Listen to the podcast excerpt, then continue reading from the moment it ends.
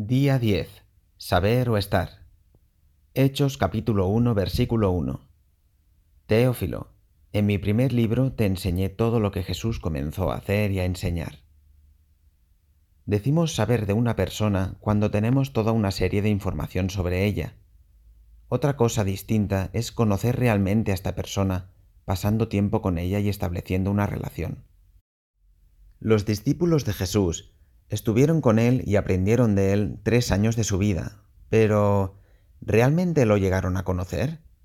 No terminaban de entender las cosas que les decía, y mucho menos ciertas actitudes y comportamientos del Señor, porque no se ajustaban a los de su época y cultura.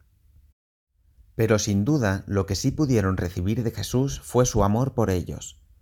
El apóstol Juan se refirió a sí mismo como el discípulo a quien amaba Jesús, como podemos leer en Juan capítulo 21, versículo 20.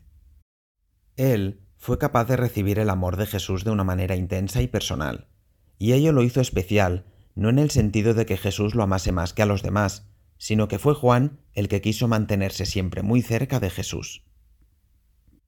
¿Quién se recostó sobre su pecho en la última cena? ¿Porque Jesús se lo pidió? No, sino porque Juan deseó hacerlo, sintió esta necesidad de cercanía con el Señor. Nosotros sabemos del amor de Cristo, pero ¿necesitamos cada día recostarnos sobre su regazo y estar simplemente con Él? Dicen que sentirse amado es la motivación más poderosa en el mundo. Recapacitemos honestamente. Si no nos sentimos amados por Jesús, ¿cómo podemos llevar su amor a los demás? Jesús nos ama tal como somos, no a cambio de nuestros esfuerzos o de lo que hagamos por Él.